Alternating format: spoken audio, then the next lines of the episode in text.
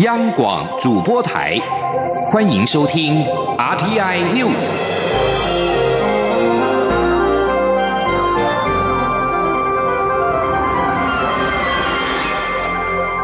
听众朋友您好，欢迎收听这节央广主播台提供给您的 RTI News，我是张顺祥。首先把新闻焦点关注到是伊索比亚的空难，当局证实跟印尼失航空难明显相似。伊索比亚航空一架波音七三七 MAX 八客机上个星期发生空难之后，伊国的运输部长摩吉斯十七号表示，黑盒子的数据显示，这起空难跟去年十月印尼狮子航空坠机事故有着明显相似处。摩吉斯告诉记者，这些相似处将是空难调查过程要深入研究的问题。早在伊索比亚航空失事班机黑盒子数据修复之前，世界各国跟各大航空公司都发现，伊国坠机的事故跟印尼狮子航空空难之间的相似处。事实上，在去年的十月，狮子航空的空难班机型号也是波音七三七 MAX 八，当时机上一百八十九人全数罹难。摩吉斯还说呢，一航空难的初步调查报告将在三十天之内公布。这起坠机事故也造成了一百五十七个人丧命。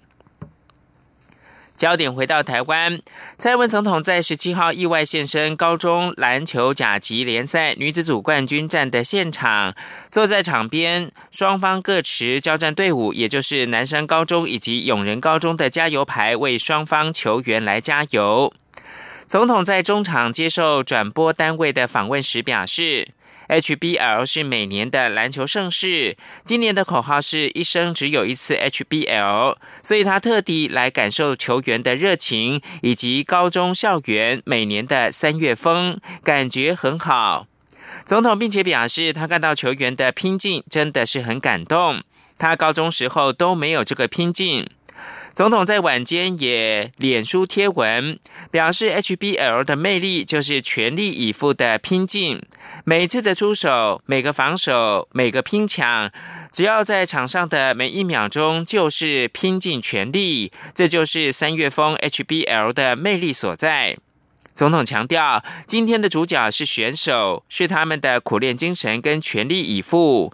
总统并在最后表示：“拼就对了，谢谢同学们教他的事。”持续把新闻焦点关注到是正在美国访问的台北市长柯文哲，面对媒体的询问，若成为独立总统参选人，有什么优势？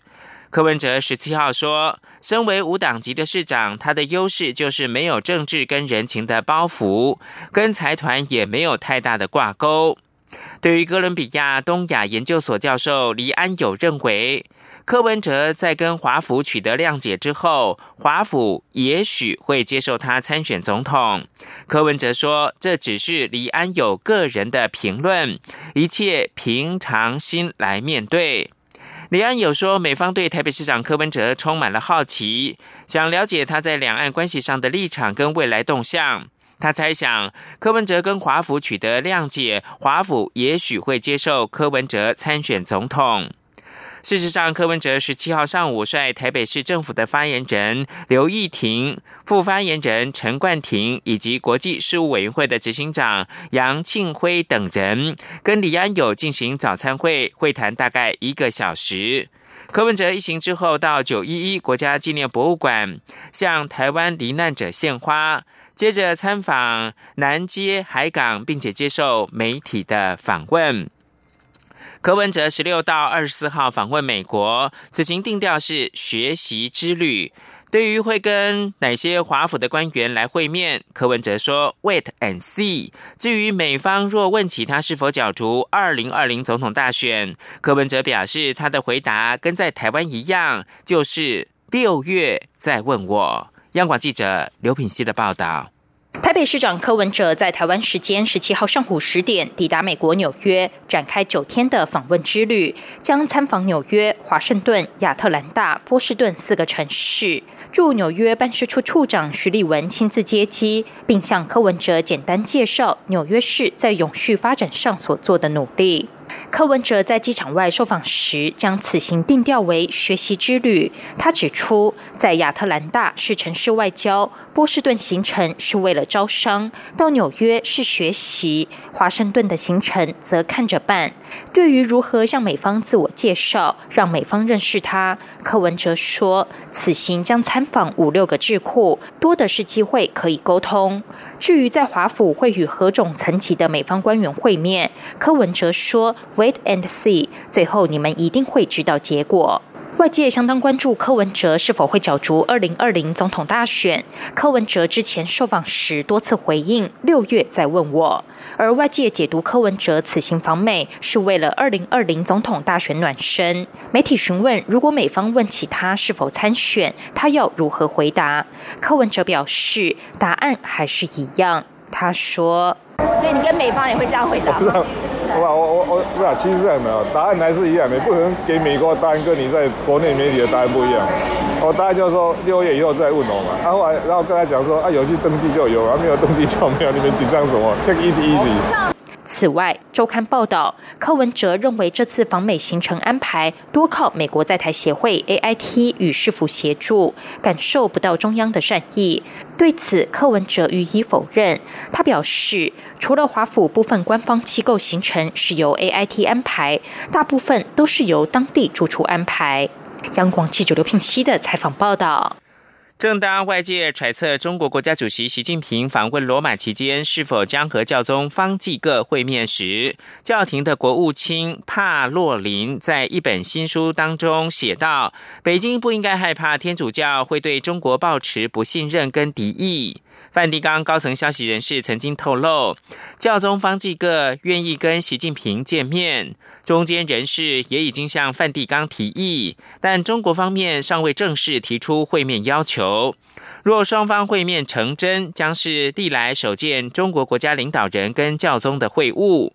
北京跟梵蒂冈去年九月。就中国的主教任命达成了历史性协议之后，习近平将在二十一到二十三号首度的访问意大利。北京一九五一年跟梵蒂冈断交之后，一直担心若在中国允许独立教会，可能会威胁到政府的权利。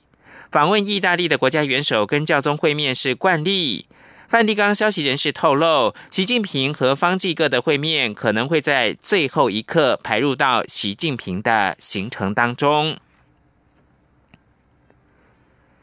美国代理国防部长夏纳汉日前对参议院军事委员会提出二零二零年的国防预算草案，并且进行报告。他连说了三次“中国”，以凸显中国是美国现阶段最重大的国防威胁。美联社报道，面对中国快速壮大的军事实力，夏纳汉说：“我们忽略这个问题太久了。”在成革委员会的书面证词当中写道：“中国正强势进行军事现代化，有系统的窃取他国科学跟技术成果，并且透过军民融合的战略谋取军事的优势。”国防部二零二零年的预算草案金额达到七千一百八十亿美元，其中一部分将用于应对中国威胁。根据计划，两百五十亿美元将用于核武项目，以保持美国相对于中国的核武优势。中国的核武力量规模目前虽然是仍比不上美国，但是持续的发展。此外，夏纳汉说，中国正在发展可吸核武的长城轰炸机。一旦研发成功，中国将跟美国与俄罗斯并列，成为世界上拥有海陆空核武的仅有三个国家。夏纳汉还列举其他对美国深具威胁的中国军事发展的项目。不过，一些分析家是认为，夏纳汉跟五角大厦过分的夸大中国的威胁。继续把焦点关注到是英国的下议院十二号在二度否决首相梅伊提出的脱欧协议之后，十四号晚间更投票决定要延后脱欧期限。这也是英国下议院截至目前就脱欧进程表达出最明确的意愿。然而若是对保守党议员在十四号各项表决的投票进行分析的话不难看出梅伊已经失去了领导脱欧进程的力道脱欧前景将更会扑朔迷离。请听张子清的专题报道。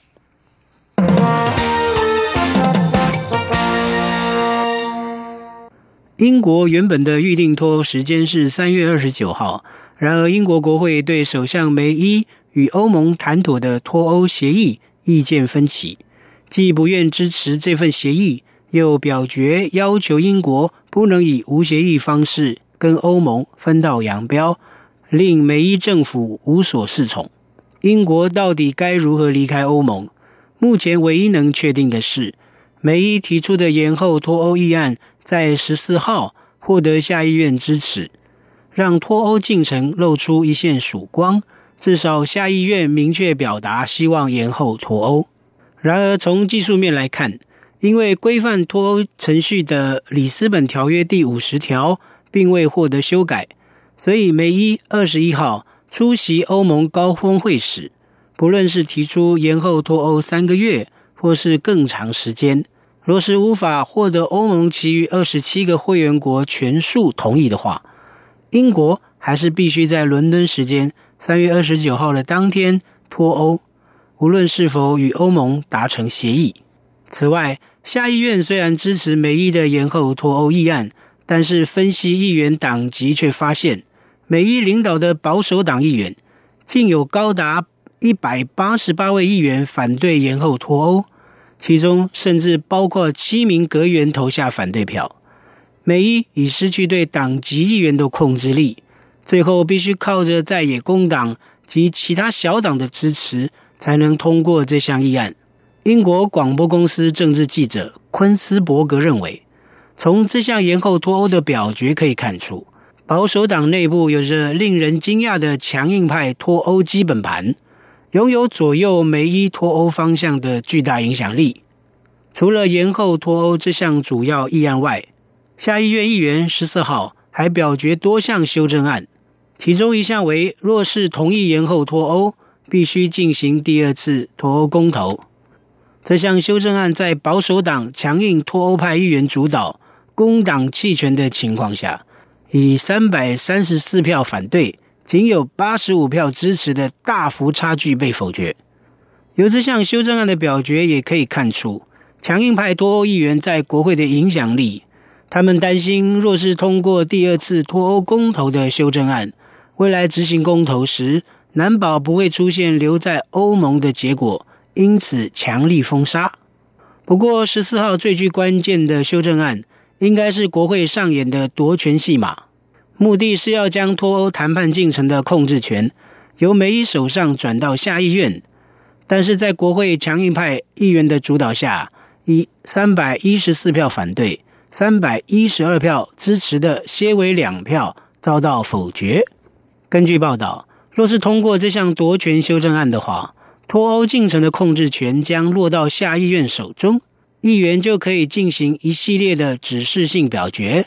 自由表达对各种英国脱欧计划的偏好，尽管这列表决不具有约束力，但是遭到阁员一再背叛、四面楚歌的美意，他的政治权力恐将进一步受到限缩。纽约时报分析认为，若是由国会掌控未来的脱欧进程，重心将会朝着较温和脱欧的方向前进，转而与欧洲大陆维持较紧密关系。这不仅是保守党内强硬派脱欧议员所不乐见的事情，更可能激怒大批支持强硬脱欧的选民。从国会多次表决可以看出，梅伊随着一次次表决，逐渐丧失他对脱欧议题的控制权。保守党内的脱欧铁杆议员趁势而起，在前外交大臣强生的带领下，争夺对脱欧议题的话语权。美伊与欧盟谈妥的脱欧协议，在一月十五号及这个月十二号两度遭到国会羞辱式的大幅差距否决后，接下来他预定十九号再带着同样版本的脱欧协议第三度闯关。美意要说服党内强硬派脱欧议员改变前两次立场，转而支持他的协议，难度很高。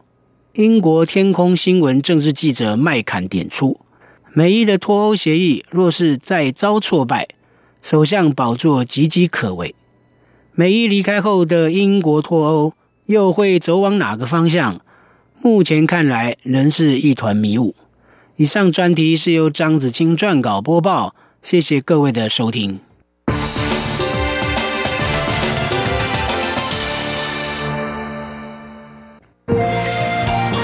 是阳光，翅膀打开了世界之窗；是阳光，翅膀环绕着地球飞翔。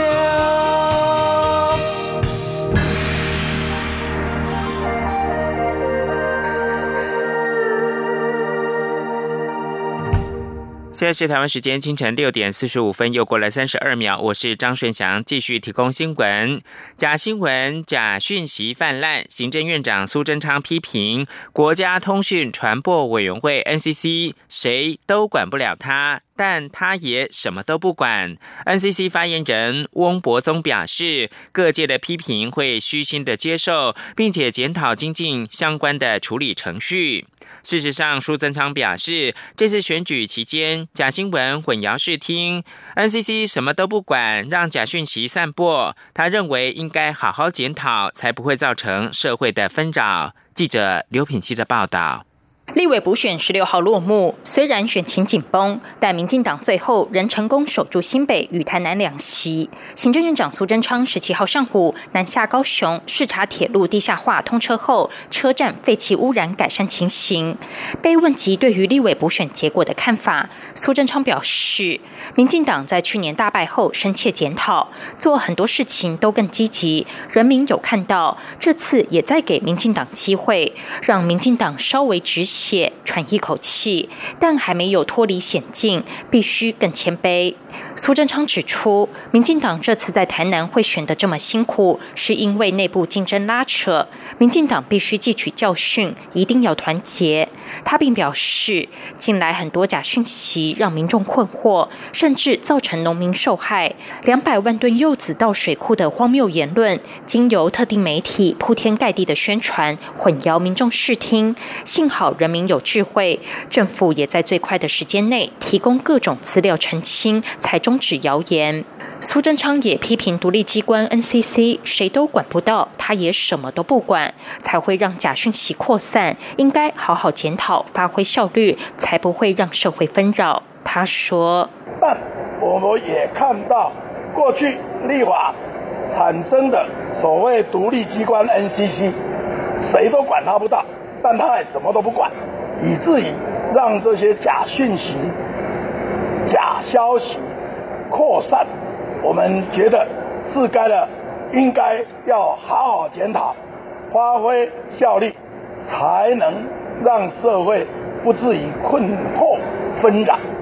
至于这次补选成功守住两席，如何看待二零二零总统大选？苏贞昌说：“人民给民进党机会，民进党责任在身，不能只想着选举，唯有做好执政，才能回应人民的期待。如果做不好，人民随时都会给执政者教训，所以民进党必须更谦卑努力。”杨广记者刘聘熙的采访报道。台湾禁止日本福岛五县市食品进口。中华经济研究院 WTO 及 RTA 中心的副执行长李纯表示，这恐怕不仅会影响台湾加入 CPTPP，也就是跨太平洋伙伴全面进步协定，影响到台美洽签自由贸易协定 FTA，在台湾可以恢复猪肉出口之后，也可能会失去日本这个最大的出口市场。请听记者欧阳梦平的报道。去年底，台湾通过所谓反核实公投，也就是政府必须维持禁止日本福岛及核灾相关地区的农产品及食品进口。中华经济研究院 WTO 及 RTA 中心副执行长李纯十七号在福和会举办的“迷失的台湾财经政策”座谈会中，对此表达忧心。李纯指出，韩国过去采取的做法与台湾非常类似，已经被世界贸易组织 WTO 判决败诉。WTO 争端小组认为，韩国做错三件事，包括全面禁止、没有考虑替代手段、超过必要范围，以区域为禁止对象，而不是基于产品风险。违反科学风险评估义务。禁止令只针对日本，却拿不出日本风险特别高的证据，涉及歧视。而这三个问题其实都存在于台湾，因此他认为台湾维持禁令不仅影响台日关系，也可能造成台湾无法加入 CPTPP。在美国总统川普强调消除不公平贸易行为的情况下，也可能会影响台美 FTA 的推动。此外，台湾渴望申请恢复为口蹄疫非疫区。李纯指出，在爆发口蹄疫前，台湾是全球第二大猪肉出口国，其中百分之六十八销往日本。但台湾维持禁止进口福岛五县市食品，后果恐怕会反扑到自己身上。他说：“各位猜日本会不会让我们恢复出口？再等八年再说吧，对不对？所以我们怎么对日本，有一天也伤到自己。”我们猪肉要恢复日本，我觉得可能性蛮低的，啊，所以各位可以看到，这些这些呃，对日本人看起来我们是保护我们自己的健康，但是我们跳出了 WTO，我们没有遵守这些规定，有一天的成本我们自己要负担，而且不是呃只有 CPTP 的问题而已。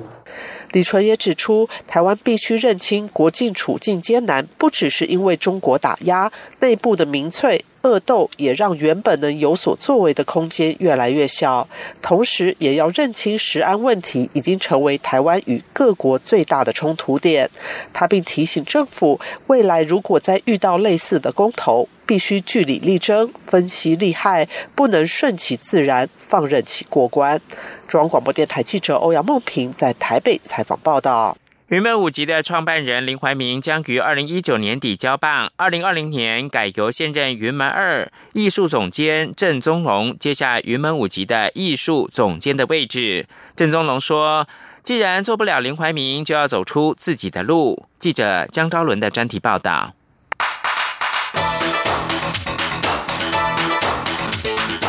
专题报道。作为一名编舞家，郑宗龙有着自己鲜明的风格，也有一票舞迷支持。这几年，云门二在他的带领下，不止舞作获肯定，全台推广活动一样做得风风火火，收获好评。郑宗龙谦虚地说，自己也不算读太多书，以前编舞全靠自己当下的感觉。忧伤的时候就编了一个蓝色的地方，撞墙的时候就编了墙，想要冲出光明来就编裂。过程中，他慢慢把自己的问题看得比较清楚了。眼睛就开始往外看，决定去旅行，就有了在路上的五座八象。因为旅行让郑宗龙看到亚洲人的身体关节，看看别人的同时，自然也发觉到原来我们台湾也有很多有趣的事情，所以回头编了杜连魁五座，把别管元素都加了进去。后来又做了来庙会系统元素更多了，接着聚焦自己出生地万华，创作了十三声。做完十三声，郑宗龙又把头抬起来看看天上的月亮。就为澳洲雪梨舞团编了大名。郑宗龙说，创作舞作时，他通常会把灵感记在脑子里，不会特别用纸笔记下来。过去他会对作品精雕细琢，很坚持。不过和林强合作是三生之后，他依旧很刁，但已经开始学着放松一点，让舞作自己发展出生命力。有些东西是它有它的生命力，就是说我过去做像什么墙啊、裂啊、变啊那种。一个动作不对，或者一个没有在拍子上，就气自己气自己要死这样。可是我慢慢发现是，当你开始编的时候，或者是有些东西开始进行，它有它的生命力。我只要呵护住这一个就好了，然后它会自己长。我只要发现它就好。这个舞作它会自己去到一个它自己的原本的力量，会带它去那里。郑宗龙强调，一切的创作都是由自己出发，外在也会给他很多感受。他就是透过舞作回应这个时代，说出自己的想法。今年四月，郑宗龙将率领云门二舞者推出全新舞作《毛月亮》，还特别找来知名冰岛后摇滚乐团 Sigur Ros 为舞作配乐。该舞作使用 LED 等科技元素，是郑宗龙对当下社会山西科技占满眼球的反思。毛月亮俗称月晕。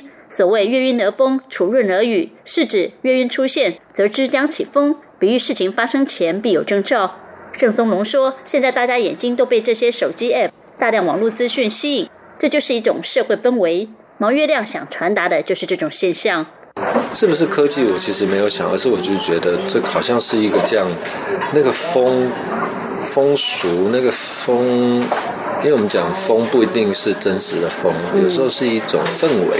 脸书的影片下太厉害，那个大数据，你点了一个，然后全部都投你喜欢的来给你，所以我觉得那个风或许是这一件事情吧。所以我我其实没有想科是不是科技这一件事情，而是自然而然这个主题带我到走到那个非常精准的 LED 荧幕这件事情。郑松龙认为，科技这件事情没有好坏，他只是借由舞作让大家感受一下科技对人类的影响。二零一四年接手云门二艺术总监到现在，郑松龙除了让国外舞蹈界开始认可云门二的实力，云门二全台推广活动的成效也令人刮目相看。这不是一件容易的事。郑宗龙笑说：“他刚开始接下这个任务时，真的觉得很痛苦，不喜欢拿麦克风说话，又有做不完的事情，见不完的人，时间排得满满满。”但这段经历也让他成长很多，看见更大的世界，各种人的样貌，也学习如何在行销、创作、推广之间找到平衡点。今年底，林怀民将卸下云门艺术总监职务，交棒给郑松龙，这又是给郑松龙的另一个重任，是信任也是压力。郑松龙很清楚，他不是林怀民，两人的创作风格截然不同。即使林怀民是他舞蹈生涯中的老师，也是一辈子的楷模，但他永远不可能成为林怀民。想通了这一点，郑宗龙开始释怀了。他知道接手云门舞集后，他势必得走出自己的路来。一日为师，终身为父，没错。可是也不能模仿老师，或者是还是得要走出自己的样子。所以这是我觉得我应该要有的功课。我们已经不是林老师那个时代，他们的有一种东方的静跟意义了。那我自己有什么？那我要从哪边去找？那我可以找就是我的接口，我的街上给我的养分。那这些街上有什么？庙宇、正堂、大哥，里面人的样貌，就是这些生活百态，民间的生活百态。舞蹈这个行业本来就不容易，郑东龙希望他可以做得更好，让大家更贴近舞蹈，更贴近表演艺术。也希望自己的创作能像林怀民的关于岛屿舞作一样，虽然说的是台湾故事，却获得英国伦敦颁证舞蹈大奖，没有地域文化之分。郑增龙说，目前还不确定未来云门五集与云门二要如何整合，或是持续目前的运作状态。但无论如何，林怀民的成就与追求完美的态度，是他一辈子要追随的典范。他会用自己的方式努力达到。中国电台记者张昭伦台北采访报道。